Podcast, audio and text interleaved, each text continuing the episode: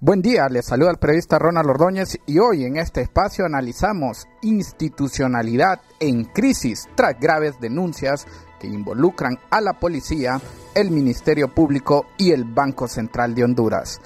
Dos nuevos escándalos sacuden la institucionalidad de la Policía Nacional y el Ministerio Público. Uno es más grave que otro porque tiene que ver con la vida de 46 privadas de libertad que fueron ejecutadas presuntamente bajo la responsabilidad de la institución policial, mientras el otro revela una trama en la que un fiscal sustrajo 63 millones de lempiras de una cadena de custodia que estaba en la bóveda del Banco Central de Honduras.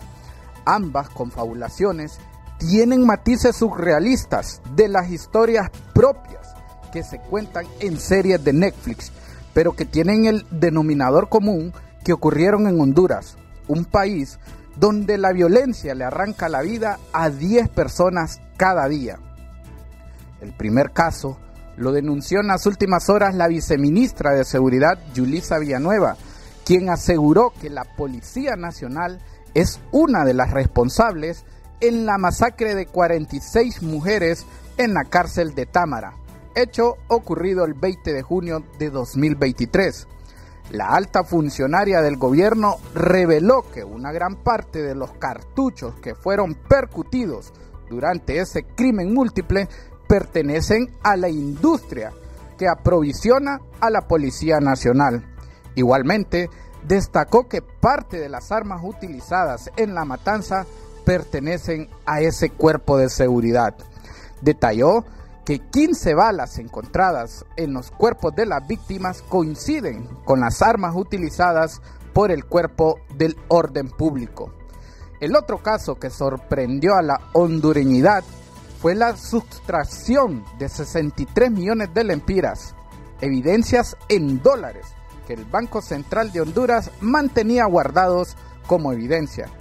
El del Falco fue ejecutado por la fiscal Francia Sofía Medina que de acuerdo a las investigaciones de equipos especiales de la Agencia Técnica de Investigación Criminal, ATIC, estos retiros los realizó sin haber comunicado a las autoridades superiores del Ministerio Público en los últimos dos años. En ese contexto, el Ministerio Público solicitó a las autoridades del Banco Central explicar cuáles fueron los mecanismos administrativos que se utilizaron para estas devoluciones que la fiscal no tenía las autorizaciones para continuar haciendo estas diligencias. Todo lo anterior deja varias conclusiones. Primero, que hay mucho trabajo por hacer a lo interno de la Policía Nacional y que la investigación de lo ocurrido en Támara debe llegar hasta el final. En otro extremo, el gobierno ya debió instruir una investigación profunda en torno a estos dos casos que sacudieron la conciencia del país en las últimas horas. En ambos casos surge la pregunta obligada sobre si existió negligencia o complicidad, pero lo más importante aún es saber los nombres de los autores materiales e intelectuales de los ilícitos. Hasta acá el podcast de hoy.